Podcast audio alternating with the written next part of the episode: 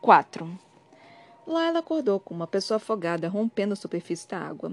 Seus olhos se abriram, mas o mundo permaneceu na escuridão total. Ela abriu a boca para gritar e perceber, percebeu que já estava aberta, uma mordaça de pano abafando o som.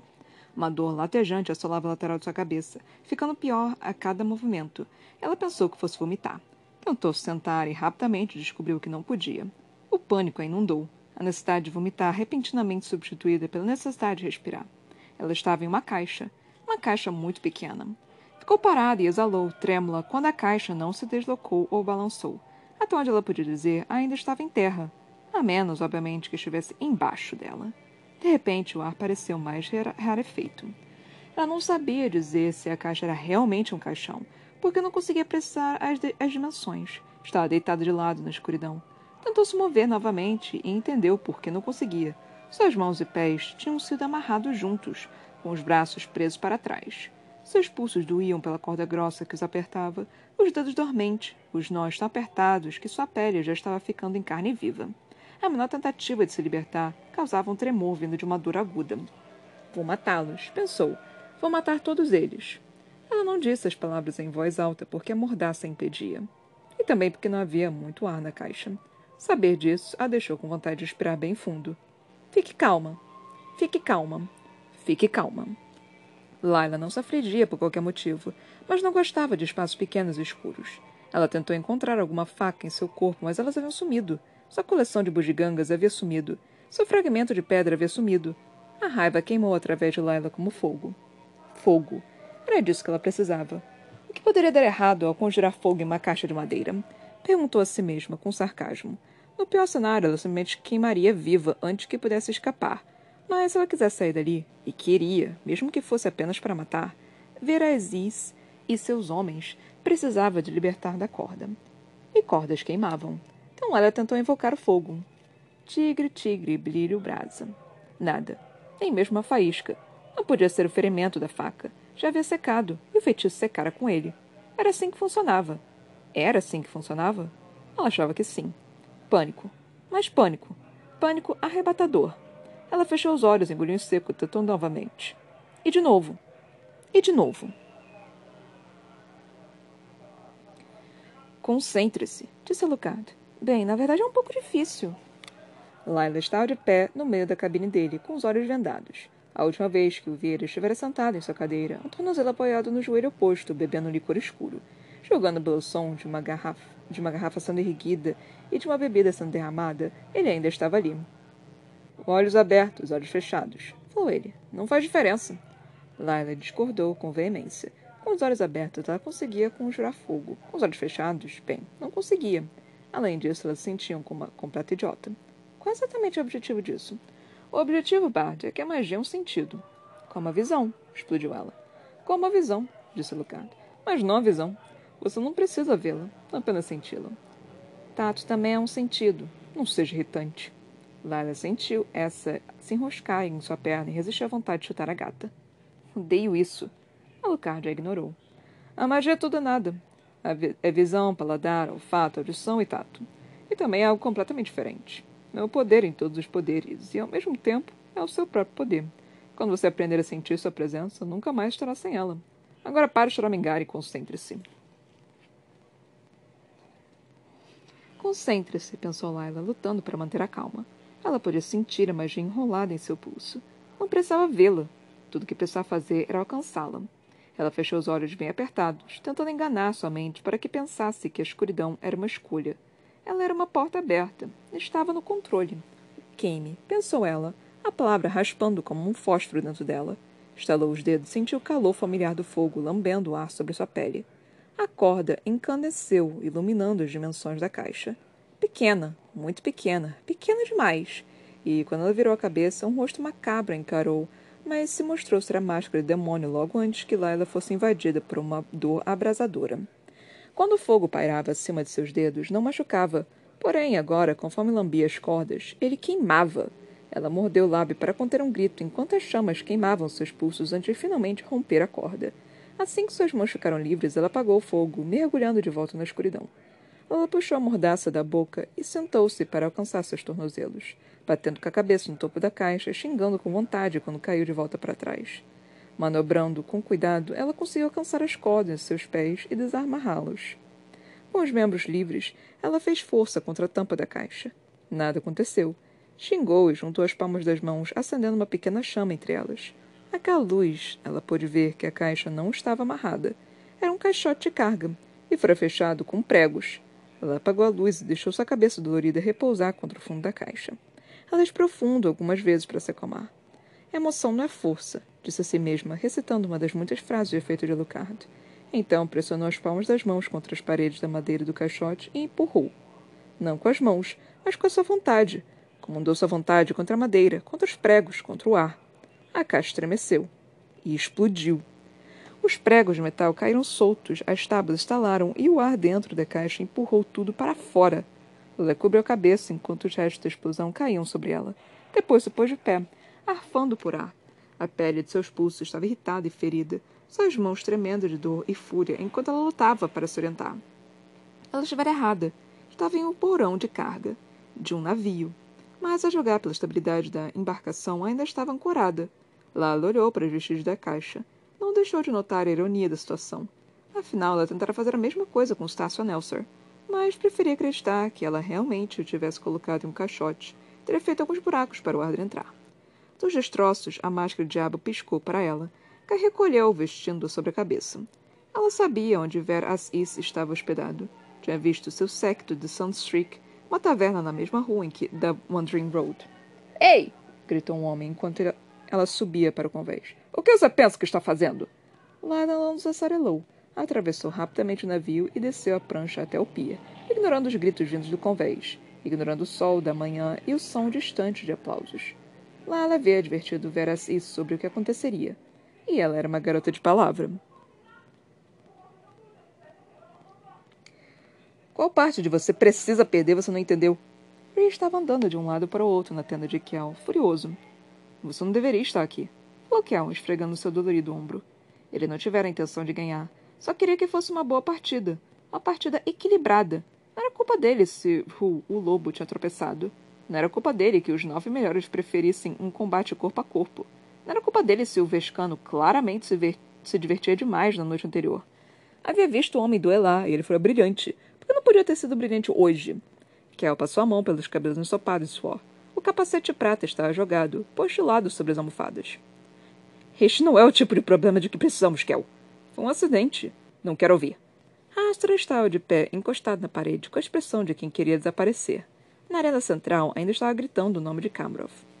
Olhe para mim, disse Ree, puxando Kel pelo queixo para que seus olhos se encontrassem. Você precisa começar a perder agora! Ele voltou a perambular, sua voz baixa, embora tivesse mandado Rastra sair da tenda. O jogo dos nove é um jogo de pontuação. Prosseguiu. A maior pontuação do seu grupo avança. Com sorte, um dos outros vai vencer a partida de lavada.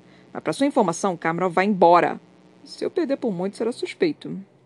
Então você precisa perder por pontos suficientes, disse Ree. A boa notícia é que vi seu próximo adversário na arena. Ele é bom bastante para vencê-lo. Mordecai azedou. Está bem, corrigiu Ree. Ele é bom bastante para vencer Kamrov, e é exatamente o que ele vai fazer. Kel suspirou. Quem irá enfrentar? Ree finalmente parou de perambular. Seu nome é Stasio Nelson, e com sorte ele vai trucidar você. Lila trancou a porta atrás de si. Encontrou suas facas em uma bolsa ao pé da cama, junto com as bugigangas e o fragmento de pedra. Os homens ainda estavam dormindo, pelo que parecia as garrafas vazias, os lençóis emaranhados. Eles tiveram uma noite agitada. Lila escolheu sua faca favorita, aquela com um soco inglês como cabo, e se aproximou das camas, cantarolando baixinho. Como se sabe quando o Cyrus está chegando? Está chegando, está chegando, está chegando a bordo. Ela matou os dois companheiros de Veras Is em suas camas, mas o próprio ela acordou instantes antes de cortar sua garganta. Não queria que ele implorasse, queria somente que visse. Uma coisa estranha acontecia quando os faroenses morriam. As pedras preciosas que demarcavam suas peles escuras perdiam o que as segurava e se soltavam. As contas de ouro se despencaram do rosto de Veracis, batendo no chão como gota de chuva. Laila pegou a mão e guardou-a como pagamento antes de ir embora.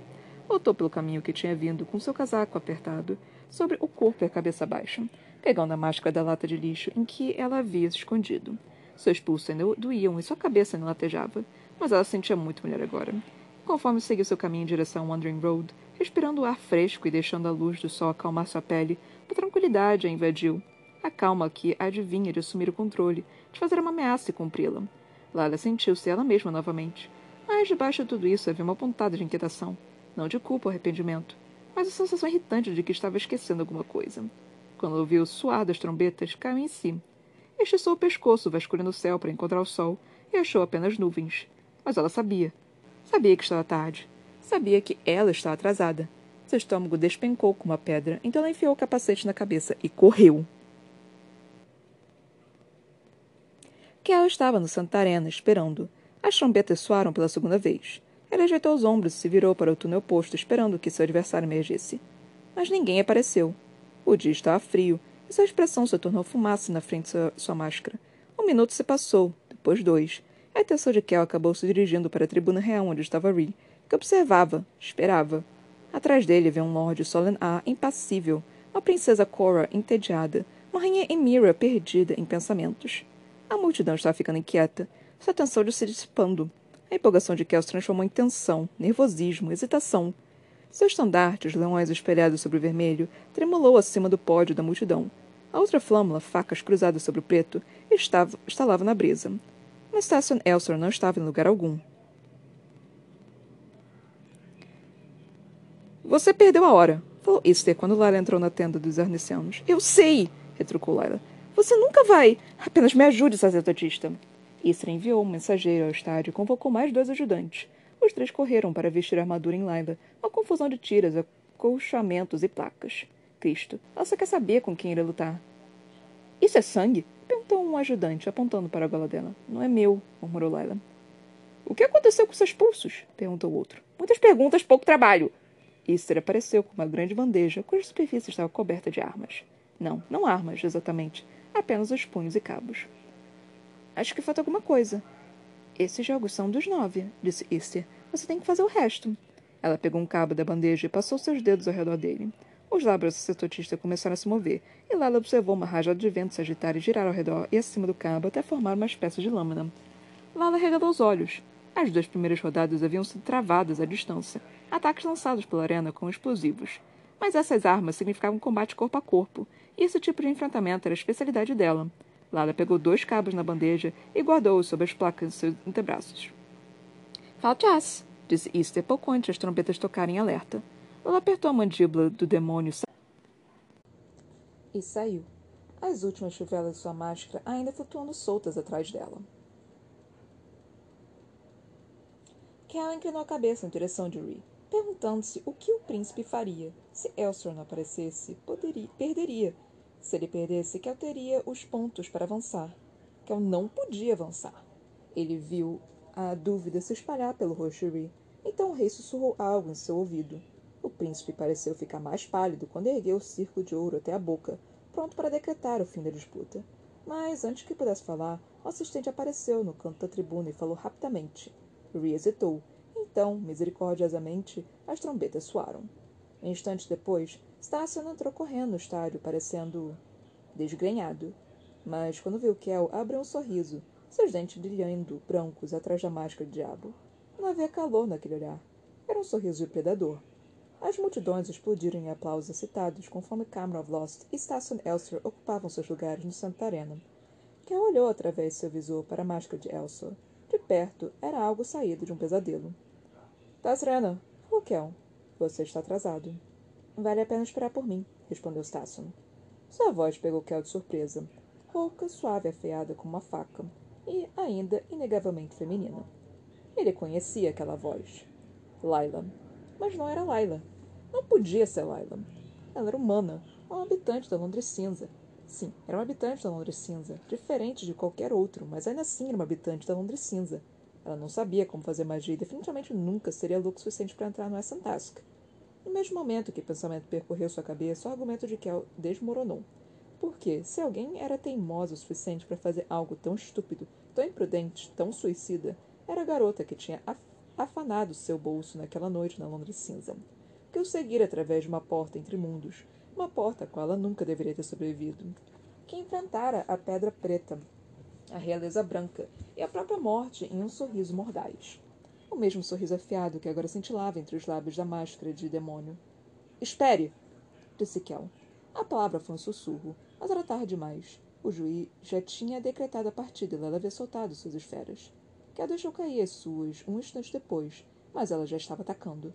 Kel hesitou, mas ela não. Ele ainda estava tentando processar a presença dela quando ela congelou o chão sob os pés dele, então golpeou de perto com um punhal feito de chamas. Kel se afastou, mas não o suficiente. Um momento depois, ele estava caído de costas, a luz estourando a placa de seu abdômen e Lala Barda ajoelhando-se sobre ele. Ele olhou para seus olhos castanhos de tons diferentes. Será que ela sabia que era ele por trás da máscara prateada? Olá, disse ela, e com essa única palavra ele soube que sim. Antes que pudesse dizer qualquer coisa, Lara se afastou novamente.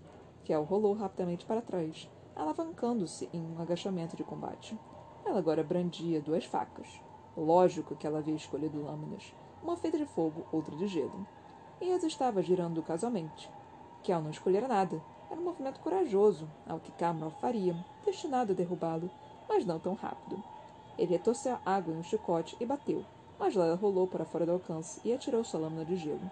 Kel se escovou, e nesse momento de distração da parte dele, Lala tentou atacar de novo, mas desta vez a terra de Kel segurou a bota dela e seu chicote atacou. Lala pegou sua lâmina de fogo para bloquear o golpe. O chicote de água se partiu ao redor da lâmina, mas o final do chicote conseguiu encontrar o antebraço dela, quebrando uma placa. Laila ainda estava presa no chão, mas sorria. Um instante depois, sua lâmina de gelo atingiu Kel pela retaguarda. Ele cambaleou para a frente enquanto uma segunda placa se quebrava, perdendo o controle da terra que segurava o pé dela. Então a luta começou para valer. Eles duelaram, borrão de elementos e membros, pontos marcados apenas por clarões de luz. Eles se encontravam, se separavam, desafiando-se golpe a golpe. Você ficou maluca? rosnou ele quando seus elementos se chocaram. É bom ver você também, retrucou ela, agachando-se e girando atrás dele. Você tem que parar, ordenou ele, esquivando-se de uma bola de fogo por um triz. Você primeiro, ralhou ela, mergulhando atrás de uma coluna. A água talhava, o fogo queimava e a terra retumbava. É loucura! Não sou a única disfarçada aqui. Lana se aproximou. Ele pensou que ela fosse atacar, mas no último segundo ela mudou de ideia, tocando a lâmina de fogo em sua palma vazia e empurrando.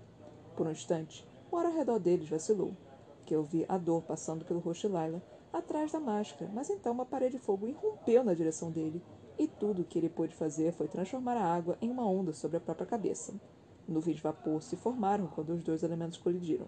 Então Lila fez algo completamente inesperado. Ela estendeu a mão e congelou a água sobre a cabeça de Kel. A água dele. O público perdeu o fôlego e Kel xingou quando a folha de gelo rachou, se estilhaçou e caiu sobre ele. Não era contra as regras, uma vez que ambos haviam escolhido a água, mas era uma coisa rara, reivindicar o elemento do seu adversário para si mesmo e dominá-lo. Uma coisa ainda mais rara era ser subjugado. Kel poderia ter escapado, poderia ter prolongado a luta por mais um minuto, talvez por dois, mas ele precisava perder. Então manteve sua posição e deixou o teto de gelo cair, quebrando as placas sobre seus ombros e costas, emitindo clarões de luz. E assim, sem mais nem menos, estava tudo acabado. Delilah Bard vencera. Ela parou ao lado dele e lhe ofereceu a mão. Pela partida. Mas várias, sussurrou ela. Kel ficou ali parado, atúrdido, ele sabia que deveria se curvar a ela, a multidão, e sair, mas seus pés não se moviam. Ele observou enquanto Lara meneava a sua máscara para as arquibancadas e para o rei. Então assistiu-lhe lançar um último sorriso diabólico se afastar. Kel prestou uma reverência apressada à tribuna real e correu atrás dela, saindo do estádio, entrando nas tendas, abrindo a cortina marcada pelas duas lâminas cruzadas. Um assistente esperava, a única figura na tenda vazia. Onde ela está? perguntou ele, mesmo já sabendo a resposta. A máscara de demônio estava sobre as almofadas, descartada com o resto da armadura. Lila já havia ido embora.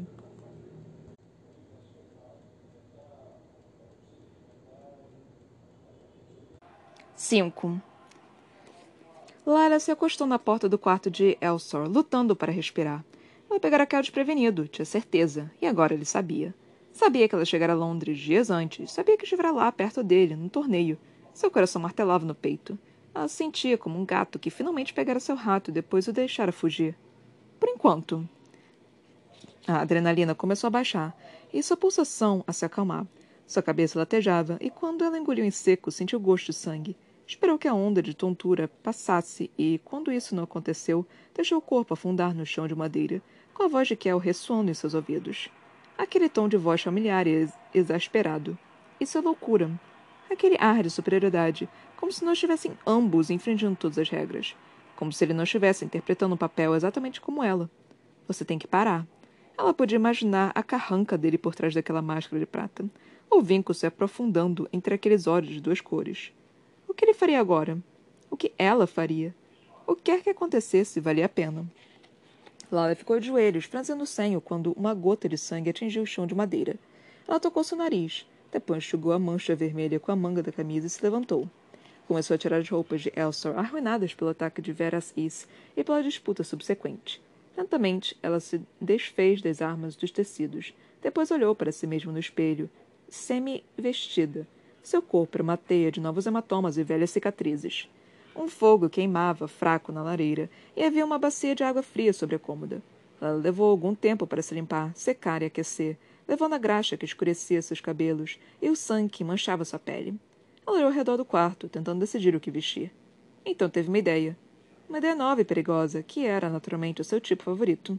Talvez seja a hora, pensou, de ir a um baile. Ri! gritou Kel e a multidão se abriu. Ele havia guardado o capacete e trocado o casaco, mas o cabelo ainda estava suado e ele sem fôlego. O que você está fazendo aqui? perguntou o príncipe. Ele estava caminhando de volta ao palácio, cercado por uma comitiva de guardas. Era ela! sibilou Kel, entrando no ritmo dos passos do irmão. Ao redor deles, as pessoas aplaudiam e acenavam, esperando ganhar um olhar ao sorriso do príncipe.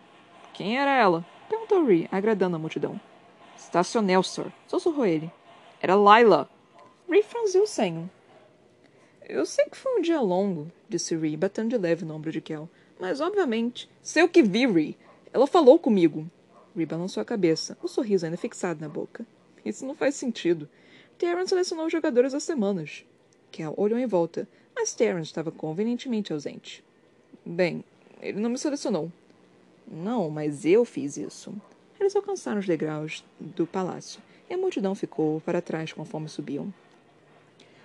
Não sei o que dizer. Não sei se ela é Elso ou se está apenas passando por ele. Mas a pessoa com quem acabei de lutar lá atrás não era um mago vindo da área rural. Aquela era Delilah Bard.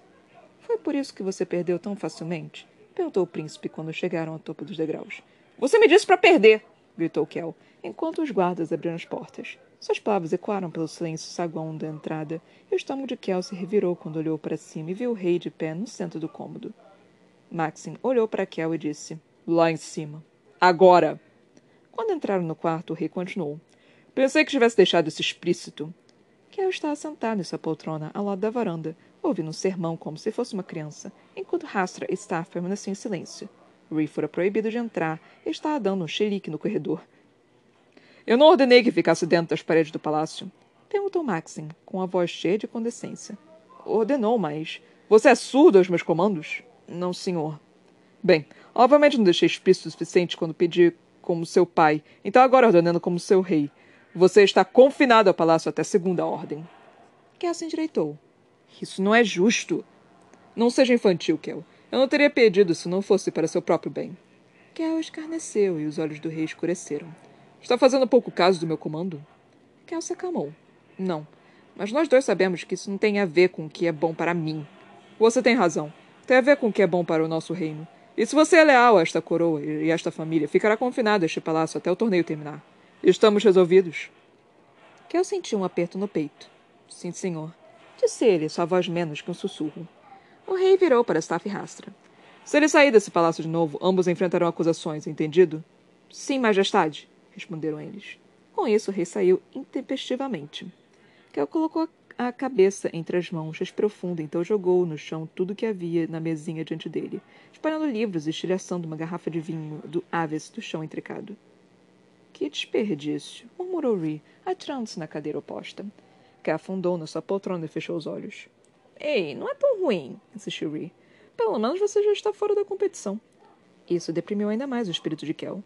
Seus dedos se dirigiram para os amuletos ao redor do pescoço, enquanto ele lutava para suprimir o impulso de ir embora, fugir.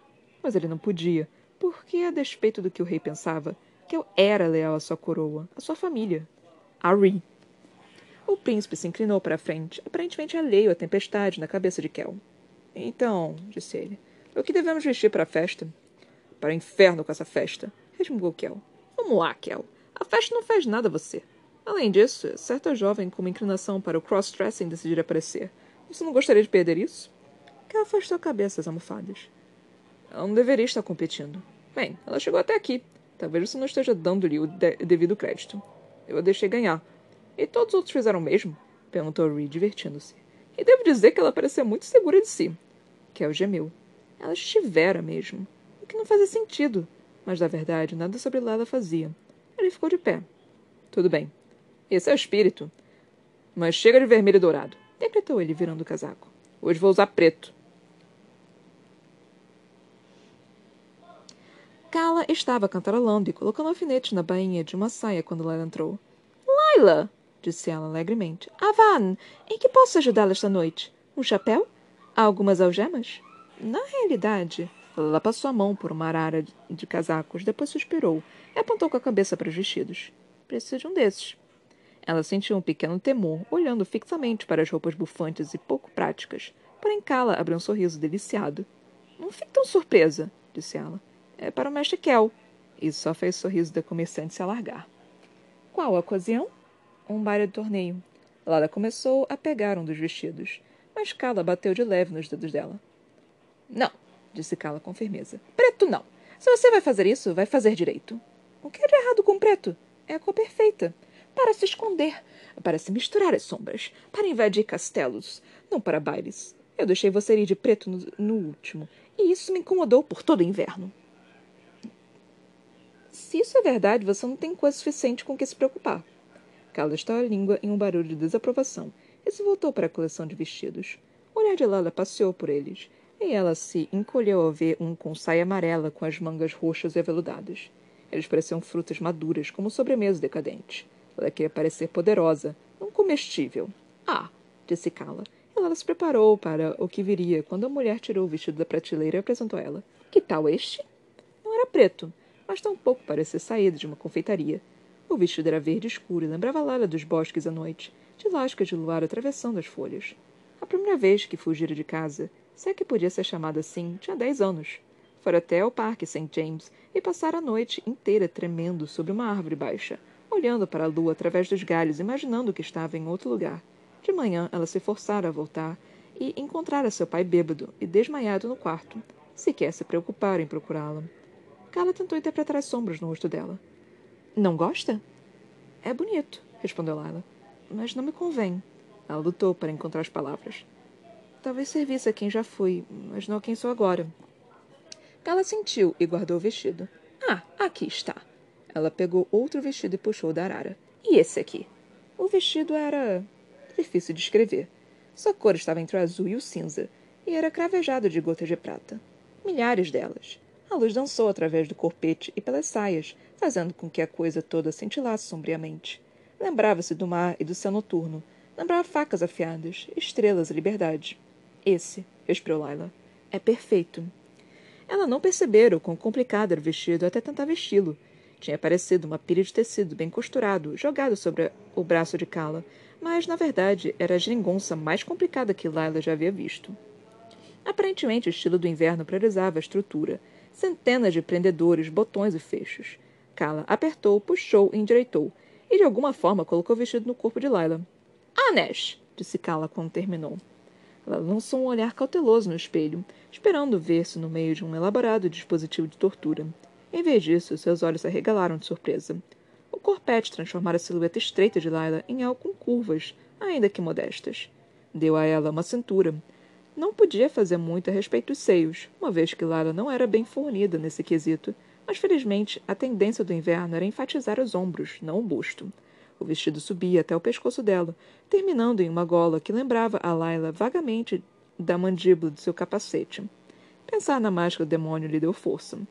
E tudo isso era, na verdade, outro disfarce. Para a consternação de Kala, Lara insistiu em manter as calças justas sobre as saias, assim como as botas, alegando que ninguém seria capaz de notar. Por favor, me diga que isso é mais fácil de tirar do que vestir. Kala levantou uma sobrancelha. Você acha que o mestre Kel não sabe como? Lala sentiu as bochechas queimarem. Ela devia ter, demo ter demovido a comerciante de sua suposição mesante. Mas a suposição de que Kel e Lila eram de alguma forma comprometidos, ou pelo menos tinham um caso, era a razão pela qual Kala tinha concordado em ajudá-la, para começar. E, tirando a questão do orgulho, a mercadora era extremamente prestativa. Aqui está a abertura, mostrou, apontando dois pinos na base do espartilho. Ela estendeu a mão, tateando pelos cordões do espartilho, perguntando a si mesma se poderia esconder uma das suas facas ali. Sente-se, insistiu a comerciante. Sinceramente, não sei se consigo. A mulher fez um gesto de aprovação e acenou para um banquinho. Ela sentou-se nele. Não se preocupe, o vestido não vai quebrar. Não é como o vestido que estou preocupada, resmungou ela. Não era de admirar que muitas das mulheres de quem ela roubara parecessem fatigadas. Elas, obviamente, não conseguiam respirar, e Lala estava bastante certa de que seus espartilhos não estavam tão apertados quanto este. Pelo amor de Deus, pensou Lala. Estou dentro de um vestido há cinco minutos e já estou choramingando. Feche os olhos. Lala encarou, cética. Tac, precisa confiar em mim. Lala nunca fora boa em confiar em alguém, mas ela tinha chegado até ali, e agora que já estava dentro do vestido, iria até o fim. Então fechou os olhos e deixou que a mulher passasse algo em suas pálpebras e também em seus lábios. Ela manteve os olhos fechados ao sentir uma escova percorrendo seus cabelos e dedos por entre os fios. Cala cantarolava enquanto trabalhava. Ela sentiu algo dentro de si afundar, entristecer. Sua mãe estava morta havia muito tempo. Tão tempo que ela mal conseguia se lembrar da sensação de suas mãos alisando seu cabelo, do som da, sua, da voz dela. Tigre, tigre, brilho, brasa. Ela sentiu as palmas das mãos começarem a arder e, com medo de incendiar acidentalmente o vestido, apertou-as juntas e abriu os olhos, concentrando-se no tapete da tenda de sutil por, por dor provocada por grampos que deslizavam em seu ca couro cabeludo. Kala havia colocado um punhado de grampos no colo de Laila. Eram de prata polida, e ela já conheceu da pequena caixa que trouxera para a terra firme. Estes você traz de volta, pediu Kala quando terminou. Gosto deles. Trarei tudo de volta, disse Lala, levantando-se. Não terei uso para um vestido como este além desta noite. A maioria das mulheres acredita que um vestido só precisa cumprir seu papel por uma noite. Essas mulheres são um desperdício, falou Lala, esfregando os pulsos. Eles ainda estavam bastante esfolados, pelas cordas que os prenderam da manhã. Kala viu e nada disse. Apenas colocou largas pulseiras de prata sobre ambos. Manoplas, pensou Lila, mesmo que a primeira palavra a vir-lhe à mente tivesse sido corrente. Um toque final. Ah, pelo amor de Deus, Cala, reclamou ela. Eu acho que isso é mais que suficiente. Você é uma garota muito estranha, Laila. Foi criada muito longe daqui. Bem, isso explica um pouco. Um pouco do quê? perguntou Laila. Carla apontou para ela. E suponho que, onde você foi criada, mulheres se vestiam como homens e usavam armas como joias. Eu sempre fui única. Certo. Não é de se admirar que você e Kel se atraiam. Ambos únicos. Ambos um pouco de repente, convenientemente, o idioma pareceu falhar. Maus? arriscou Laila. Kala sorriu.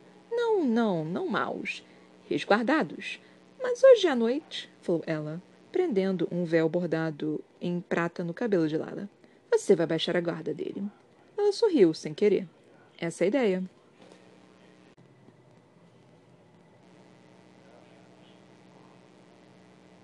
Seis. Londres Branca. A faca cintilou nas mãos de Otka. O rei estava ao lado dela, esperando. Está pronta? Os dedos dela apertaram a lâmina conforme medo zombia através de seu corpo. Medo e poder. Ela havia sobrevivido à marca, à febre do sangue e mesmo àquela gargantilha. Sobreviveria isso? Coça, respondeu ela, praticamente um suspiro. Estou. Bom.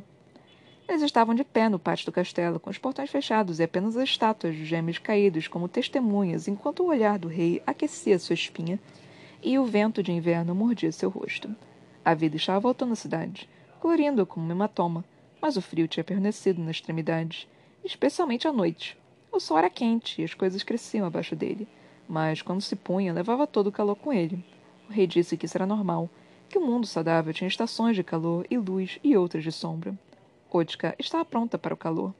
Foi a primeira coisa que ela sentira quando a febre do sangue chegara. Um calor glorioso. Ela tinha visto as cascas queimadas de seus predecessores fracassados, mas tinha acolhido fogo. Ela acreditara, então, no poder de Roland em seu próprio potencial. Ela ainda acreditara, mesmo quando a gargantilha do rei se fechara em torno de sua garganta. E agora ele estava perdido, pedindo que ela acreditasse novamente. Acreditasse na magia dele, na magia que ele lhe dera. Ela havia conjurado feitiço de sangue. invocado gelo e fogo, consertado algumas coisas e quebrado outras, construído portas dentro do seu mundo. Isso não seria diferente. Ainda estava ao alcance dela. Ela olhou para a faca, o punho na palma de uma das mãos, o fio pressionado na outra. Tinha suas ordens. E, no entanto, hesitava. Meu rei, disse ela, ainda de frente para o muro do pátio. Não é covardia que me faz perguntar, mas. Só o que pensam, Udica, falou Roland. Você está se perguntando por que eu designei essa missão a você. Porque eu mesmo não vou até lá. A verdade é que não posso. Não há nada que você não possa fazer. Todas as coisas têm um preço, explicou ele.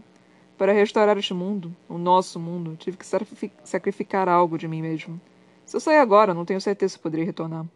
Então, essa é a origem do poder. Um feitiço. Um acordo. Tinha ouvido o rei falando consigo mesmo, como se estivesse com mais alguém. Tinha visto o que se escondia à sombra do seu olho, até mesmo vir o reflexo dele se mover quando ele não fizera. Quanto Roland já havia sacrificado? Além, além disso, ela sentiu as mãos dele pousarem em seus ombros. Sentiu o calor e magia flutuando através dela, mediante o toque dele. Eu lhe dei poder para que você pudesse usá-lo. Sei disso, meu rei, sussurrou ela. O olho direito de Odka pulsou quando ele enlaçou sua ampla figura ao redor da delgada silhueta dela, moldando seu corpo ao dela. Os braços dele sombreavam os dela, os dedos traçando os ombros, os cotovelos e os pulsos, até que as mãos dele se uniram com os dela. Você ficará bem, Odka, contanto que seja forte bastante. E se eu não for? Ela pensou não ter dito as palavras em voz alta, mas o rei ouviu de qualquer maneira. Então você estará perdida, e eu também. As palavras eram frias, mas a forma como ele as disse, não. Sua voz era como sempre foi, uma pedra desgastada, até ficar polida, com um peso que fez os joelhos dele enfraquecerem. Ele levou os lábios à orelha dela. Mas tenho fé em você. Com isso, ele guiou a mão dela, que estava com a faca com a sua própria mão, arrastando a lâmina na pele dela. O sangue jorrou escuro como tinta. Ele pressionou algo contra a palma de sua mão ensanguentada. Uma moeda, tão vermelha quanto o cabelo dela, com uma estrela dourada no centro. Você sabe o que estou lhe pedindo. Foi ele, guiando a mão ferida e a moeda dela até o frio muro de pedra. Sabe o que deve fazer. Não vou decepcioná-la, meu rei. Espero que não, disse Roland, afastando-se dela, levando calor com ele. Odka engoliu seco e se concentrou no lugar em que a palma de sua mão, incandescente de magia, encontrara as pedras frias enquanto ela dizia o comando, tal como ele ensinara. As travas. Seu olho marcado pela magia cantou no crânio, seu sangue estremecendo com as palavras. Onde sua mão encontrara pedras. A pedra, sombras floresceram e se espalharam formando uma porta. Ela queria dar um passo à frente, atravessar, mas nunca teve a chance. A escuridão a puxou para frente. O mundo se rasgou. E ela também. Seus músculos se laceraram, seus ossos se partiram. Sua pele queimava, seu sangue congelava e tudo se transformou em dor. Durou para sempre mais um instante, então nada mais havia. Odka caiu de joelhos, estremecendo com a sensação de que, de alguma forma, ela falhara. Não era forte o suficiente. Não era digna. E agora ela havia ido embora, arrancada de seu mundo, de seu propósito, de seu rei. Essa calma, esse sentimento de aquietação, isso devia ser a morte. E, contudo, a morte não deveria ter limite. Eles existiam aqui. Podia senti-los, mesmo com os olhos fechados. Podia sentir onde seu corpo terminava e o mundo começava. Poderia a morte ser como o mundo? Teria música? Os olhos de Odka se abriram. Ela respirou fundo quando viu a rua de paralelepípedos sob seus pés. O céu noturno tingido de vermelho. Suas veias escurecidas ardiam na pele. Seu olho pulsou com poder. A moeda carmesim ainda estava enterrada na palma de sua mão, e sua faca cintilava nas pedras a poucos metros de distância. Então a compreensão atingiu com uma onda. Ela conseguira. Um som escapou de sua garganta, algo que era uma mistura de surpresa e triunfo, enquanto ela cambaleava tentando ficar de pé. Tudo doía, mas Odka regozijou-se com a dor. Significava que ela estava viva, que havia sobrevivido, ela havia sido desafiada, testada e considerada digna. Meu rei? Pensou ela, buscando através da escuridão do espaço e das paredes entre os mundos. Mundos que ela havia atravessado. Por um longo instante não houve resposta. Então, incrivelmente, ela ouviu a voz dele emparelhada com o zumbido da pulsação em sua cabeça. Minha mensageira. Era o som mais bonito de todos. Um fio de luz na escuridão. Estou aqui, pensou, perguntando-se onde estava exatamente. Roland lhe falara sobre esse mundo. Esse brilho vermelho devia ser o rio, e aquele farol de luz o palácio. Ela podia ouvir os sons das pessoas, sentir sua energia enquanto arrumava sua capa pálida e cobria seu olho marcado com cabelo ruivo. E agora? Houve outra pausa, e quando a voz do rei soou novamente, estava calma e impassível. Acho.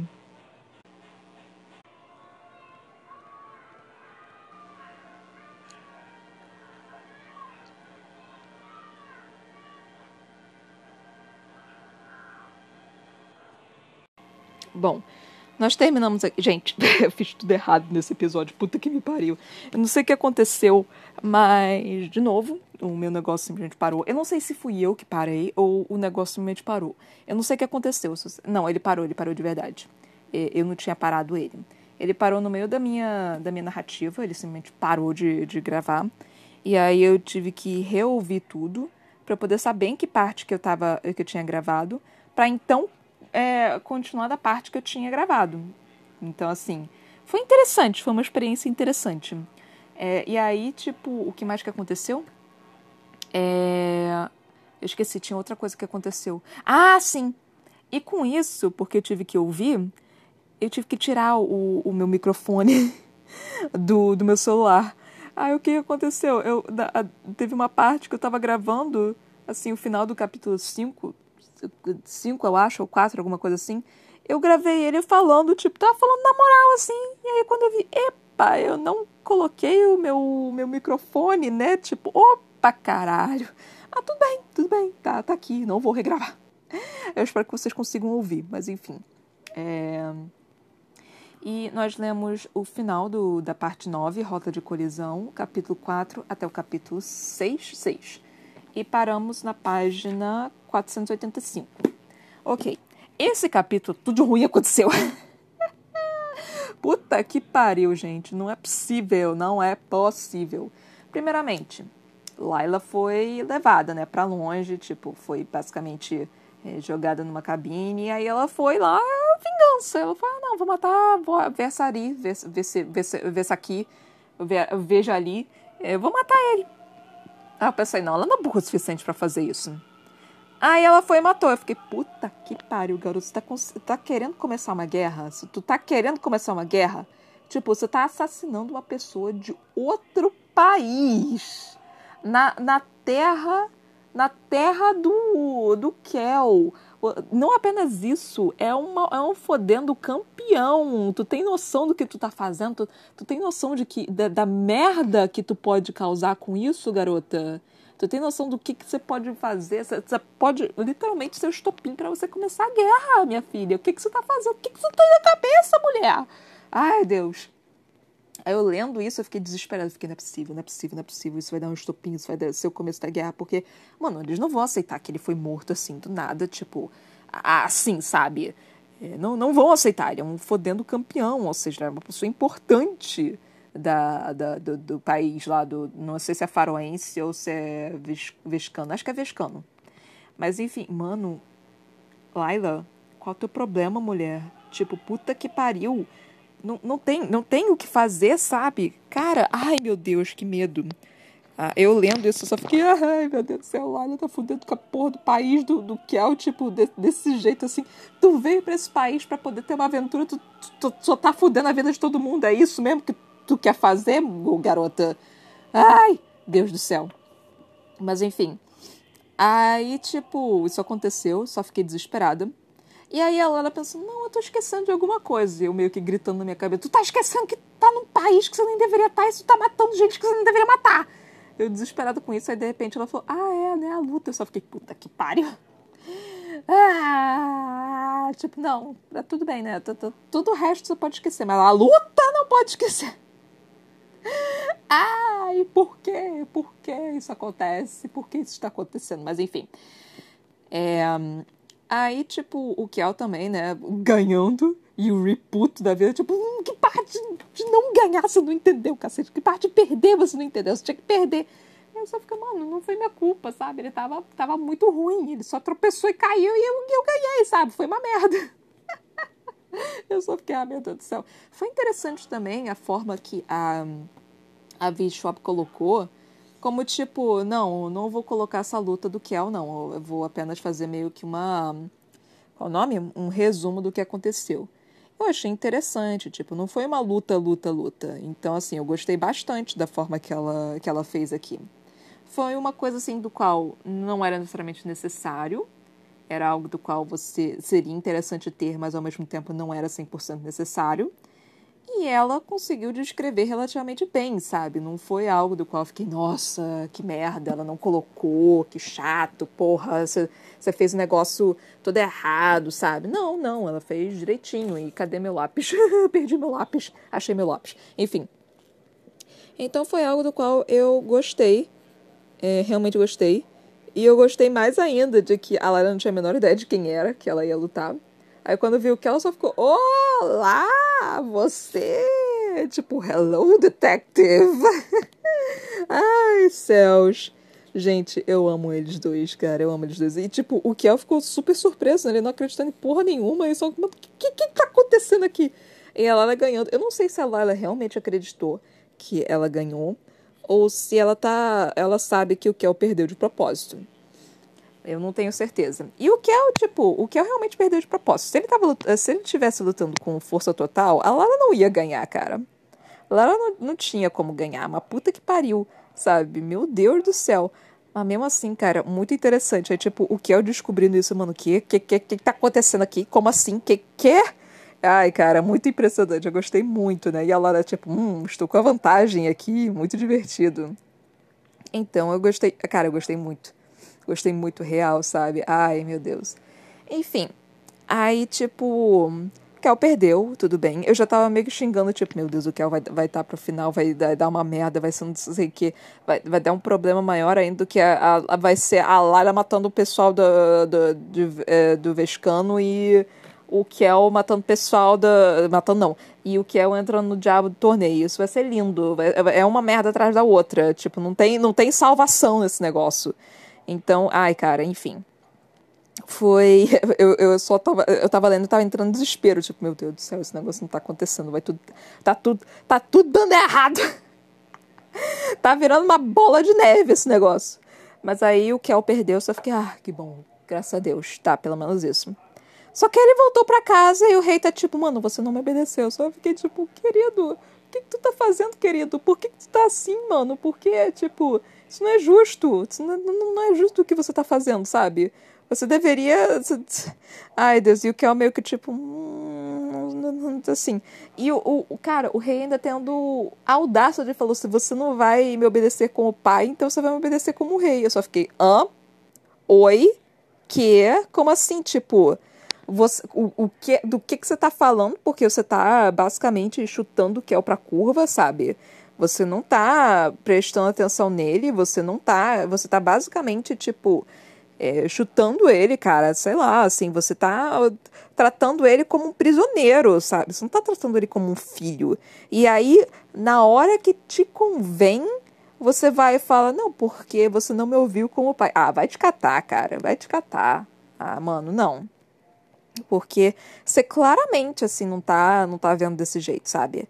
Você claramente está com esse problema, sabe? Então, assim, ah, não, não vem com essa essa tentativa de ser, de ser o bambambam, bam, bam, não, tá? Mesmo você sendo rei. Mas, ai, cara, que raiva. E aí o Reed dando chilique atrás, tipo, ah, o rei foi pro quarto com o Kel e o Reed tava dando chilique no corredor pra tentar entrar também, só fiquei... ai, claro que tá, claro que tá. ai, céus, eu amo. Ai, Deus, o, o Rich, tipo, é muito, sei lá, ele é muito passional, sabe? Tipo, não, ninguém vai me meter essa porra aqui, não. Eu vou fazer o que eu quero, porque sou o príncipe, essa merda. Tipo. Ele tem, tem muito. Qual é o nome que. Tá, ah, agora, nesse momento que eu tô falando, tá rolando BBB, né? Uh, inclusive, eu acho que eu perdi o episódio de hoje. Ah, droga. Ah, não, ainda tem tempo. Talvez se eu falar rápido eu ainda consiga assistir. Não, mas não vou falar rápido, não. Então eu perdi o episódio de hoje. Ah, enfim. É. Tu tem sangue de Maria bonita. Acho que é isso. Tu tem sangue de Maria bonita. Ai, socorro. Então, é, eu não sei se caso alguém ouça isso daqui a 20 anos, BBB 23, galera. Fred, Ninácio, Nicásio, falando, tu tem sangue de Maria Bonita. Eu acho que é Maria Bonita, né? Enfim, é, é Maria alguma coisa. Ai, memes. Enfim. Aí, tipo. O que que eu tava? Ah, sim, o Ri uh, o Ree falando isso. É, aí eu, tipo, super torcendo, tipo, clec, clec, clec, querido, vai lá, tipo, não tem uma. Não tem ninguém que pode segurar essa bicha, tipo, isso aí.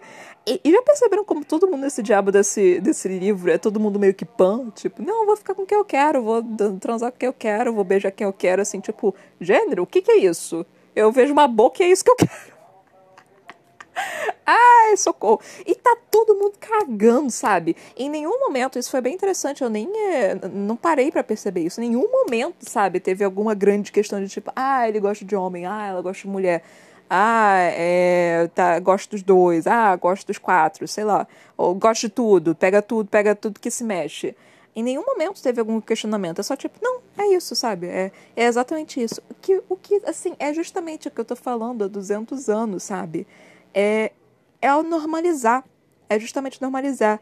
Não precisa, é, tipo, fazer um grande escarcel sobre aquilo. Que a gente. Eu, pelo menos, faço muito isso, que tipo, ah, ele é gay, que lindo! Então, assim, eu, fico, eu faço um grande escarcel, porque é raro você ver um personagem assim, né?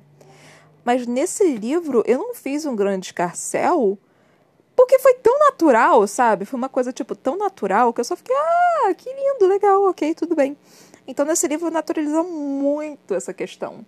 Tipo, quando o Alucard foi lá com o Ree, e o Ree, tipo, com as pernas bambas, só. Hum, nem gostei, não, né? Tipo, oh, danadinhos, assim. Ai, cara, incrível, sabe? E, e, tipo, é, tá todo mundo um pouco se fudendo pra quem a pessoa tá, tá ficando, sabe? Ai, nossa, incrível, amei. Amei, amei, amei, amei. Ai, incrível. Mas enfim. Aí, tipo, eu não lembro se eu falei sobre isso, para falar a verdade, que já faz tanto tempo que eu tô lendo esse livro que eu não lembro de uma porra nenhuma. Enfim. É, e aí teve mais alguma coisa que aconteceu. Ah, sim, a Laila querendo um vestido, gente. Querendo. Fala, tipo, não, agora eu vou pra um baile. Eu, minha filha, eu jurava que ela iria fingir que era o Elcio, né? Mas aí ela falou, tipo, não, eu quero um vestido. Eu fiquei. Ah, sua linda! E aí a Carla lá arrumando ela, dando um jeitinho. Eu só, tipo, toda, toda felizinha, tipo, isso, isso, isso. Vai se encontrar com o Kel, vai se encontrar com o Kel. Vamos, vamos se encontrar, por favor. Vamos vocês dois juntinhos entrar no baile dançando, não sei o que. Ai, eu quero ver essa cena muito linda. E aí teve a Londres vermelha, é, branca. Eu só fiquei, puta que pariu. Por que, que você tá metendo isso no meio do meu casal? Meu chip! Meu chip, cacete! Por que, que tu tá complicando o meu chip? Por quê? Mas enfim. Aí teve a parte do, do rolo, né? Uma coisa que eu tinha mencionado no início do livro, e agora eu percebi, porque eu não lembrava, é, quer dizer, eu não tinha percebido, né? Eu não sei se tinha sido explicado e eu que foi burra e não consegui perceber, ou se agora foi explicado melhor. A Odica não nasceu Antari. A Odica, ela foi dado, doado, né? É, presenteado, sei lá, foi, foi, foi parte de um experimento lá para ver se ela virava um Antari. Então ela é uma Antari fabricada, ela não é uma Antari de verdade, ela é uma, uma Antari, eu não vou falar falsa, né, que isso é meio cruel, é uma Antari, hum, nossa, eu, eu, eu ia fazer uma referência muito escrota, não, é uma, é uma. Nossa, eu pensei em outra referência muito escrota. Meu Deus do céu, não, não, não dá. Minha cabeça é cheia de merda. Puta que pariu é uma Antari não não verdadeira, é uma Antari fabricada, basicamente isso. Tipo, acho que não tem uma, uma forma não babaca de falar isso, ou pelo menos todas as formas babacas entraram na minha cabeça. Só, só que assim, não é exatamente uma pessoa de verdade, né? Eu poderia sacaneá-la quanto quiser, mas eu não, eu não consigo. É que nem videogame, gente. Eu é, assisto um amigo meu jogando e, tipo, eu vou pra casa dele pra gente assistir. E aí é, ele sempre me pergunta, ah, o que, que você quer fazer? E aí eu sempre quero a parte é, boazinha, né? Eu sempre sigo a parte boazinha. Ele fica, ah, isso é chato. Aí ele vai pra parte ruim. Eu fico, não! Por que, que você fez isso? Aí mata o personagem. Eu fico, não! Por que, que você matou esse personagem? Eu não queria que ele morresse, cacete! Então eu fico meio que desesperada, porque eu tô sempre pro lado bonzinho, ele tá sempre pro lado mal. Então eu fico muito desesperada quando eu jogo com ele, porque ele faz isso sacanagem, sabe? Ele faz isso pra implicar comigo. Às vezes ele pega a minha mão e fala assim: ah, clica aqui. Aí eu clico e, tipo, eu matei o um personagem. Fiquei, por que, que você me fez fazer isso, cacete? Eu não queria matar ele, por quê? Você é muito mal. Então eu sinto isso muito na, na, na pele, sabe? Quando eu faço uma crueldade com os bichinhos. Ou com os personagens. de, de videogame também.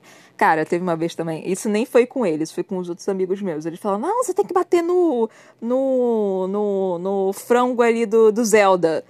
Eu só fiquei, por quê, gente? Não, bate nele, bate nele, bate nele. Eu, gente, mas por quê? Não bate nele, faz uma coisa muito interessante. E eu fiquei com pena de bater no pop do bichinho, né? Mas assim, eu também tava curiosa para saber o que, que ia acontecer. Eu sabia que ia ser merda, certamente, porque os meninos são babacas. Queriam me fuder.